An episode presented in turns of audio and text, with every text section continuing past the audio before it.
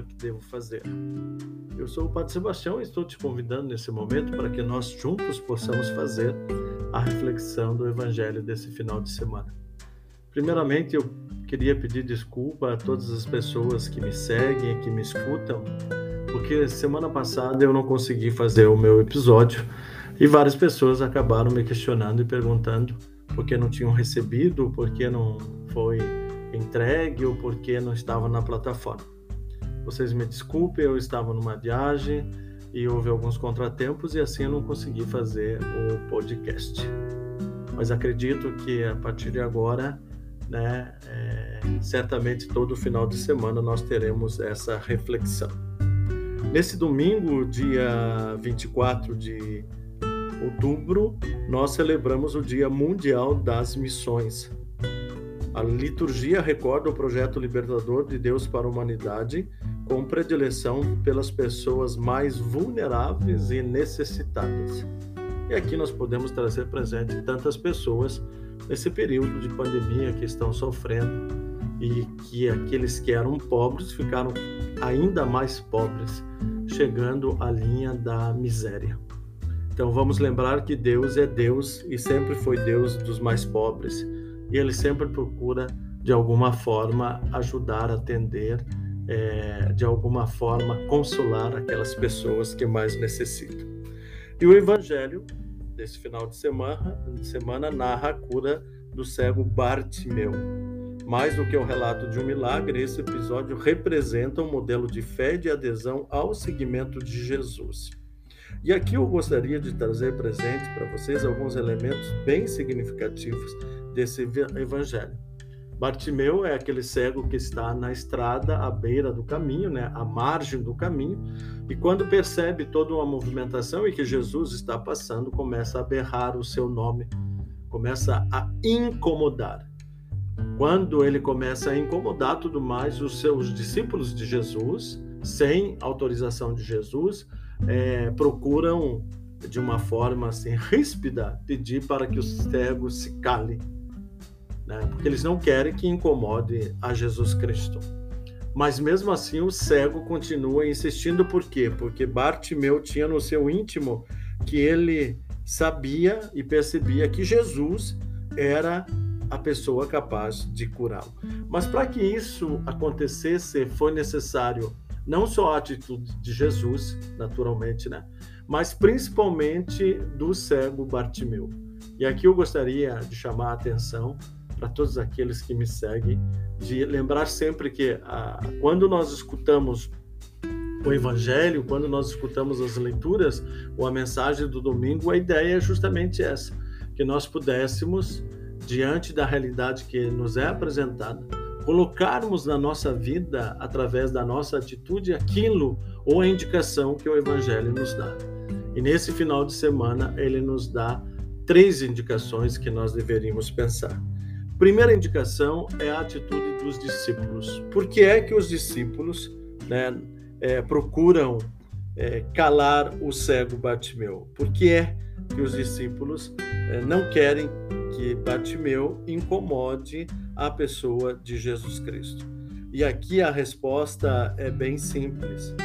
Os discípulos eles tomam essa atitude justamente porque porque na visão deles, né, na visão deles, é, Jesus Cristo não podia ser incomodado, mas os discípulos estavam querendo monopolizar, né? Monopolizar a pessoa de Jesus Cristo. E mesmo assim, Bartimeu não deixou se intimidar pela atitude deles, mesmo eles mandando que Bartimeu se calasse.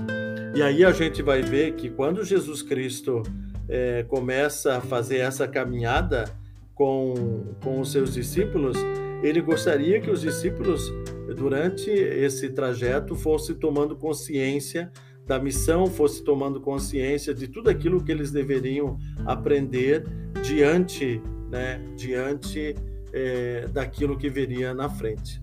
Então, nesse contexto, o caminho, né, o caminho que Jesus faz é o lugar aonde nós temos encontros transformadores em meio a situações, né, descritas pelo Evangelho. E esses, esses momentos transformadores são uma chamada de atenção também na nossa vida. Às vezes, os caminhos que nós tomamos acabam nos levando por determinadas direções que não nos favorecem, não nos ajudam. E outros caminhos são transformadores, transformadores e acabam fazendo de nós bem melhores. É, falo agora das atitudes de Bartimeu. Então, quando Bartimeu é, é, percebido por Jesus Cristo, e Jesus Cristo pede que se traga né, o Bartimeu, é, a primeira atitude dele é dar um pulo, né, dar um pulo para ir em direção de Jesus Cristo. E essa atitude dele de prontidão né, é uma resposta concreta diante da situação que ele está vivendo. E aqui eu chamo a atenção a cada um de nós às vezes a vida para nós ela nos prega determinadas peças que exige que a gente tome essa atitude, que nós tenhamos essa prontidão, que nós possamos dar um pulo, que a gente levante, saia do nosso comodismo, para que a gente possa fazer realmente aquilo que tem que ser feito diante daquilo que nós estamos vivendo. Você ali sentado, você de braços cruzados, você choramingando, você é, simplesmente depressivo, né? É, diante daquela situação, não vai resolver nada. Você precisa sim tomar uma atitude, né? Ter essa prontidão, porque quem precisa toma uma atitude, quem necessita corre atrás? E não fica sentado de braços cruzados. Foi o que Bartimeu fez, né? Deu esse pulo, esse salto, porque ele sabia que Jesus Cristo era a pessoa que poderia lhe dar a vista. A segunda coisa marcante diante é, desse, desse episódio é o manto do Bartimeu, né? Vocês percebem, né, que Bartimeu, a partir do momento que Jesus chama, né, é, e que é, o Bartimeu vai até Jesus com muito entusiasmo e alegria, né, com muita esperança e pressa devido à possibilidade da, do milagre da transformação, né? Ele joga o manto e esse manto significa a capacidade de renúncias, uma das exigências de Jesus para o seu seguimento. O manto, no caso do Bartimeu, era tudo que o cego possuía. Né? Não era muita coisa, mas por ser tudo o que ele tinha, poderia tornar-se empecilho na nova caminhada. A renúncia ao manto, portanto, nos ensina, né, tornou o cego uma pessoa livre. Por isso ele deu um pulo. Um gesto que expressa alegria e ao mesmo tempo liberdade, conquista. O pulo do cego é um salto qualitativo, né? é um salto qualitativo na sua vida, marco do encontro, do encontro transformador com a pessoa de Jesus Cristo. E aí, Bartimeu, a partir dessas duas atitudes, chegando perto de Jesus, Jesus faz a pergunta para ele: e Jesus já sabia qual era a resposta, mas precisava ouvir dele. Precisava ouvir de Bartimeu qual era a necessidade. E Bartimeu diz que ele quer ver, ele quer enxergar. E Jesus Cristo possibilita o milagre, dizendo que a fé, que a prontidão e que essa, como se diz, essa possibilidade de renúncia que ele faz, lhe dá a conquista do milagre e Bartimeu é, recupera sua vista.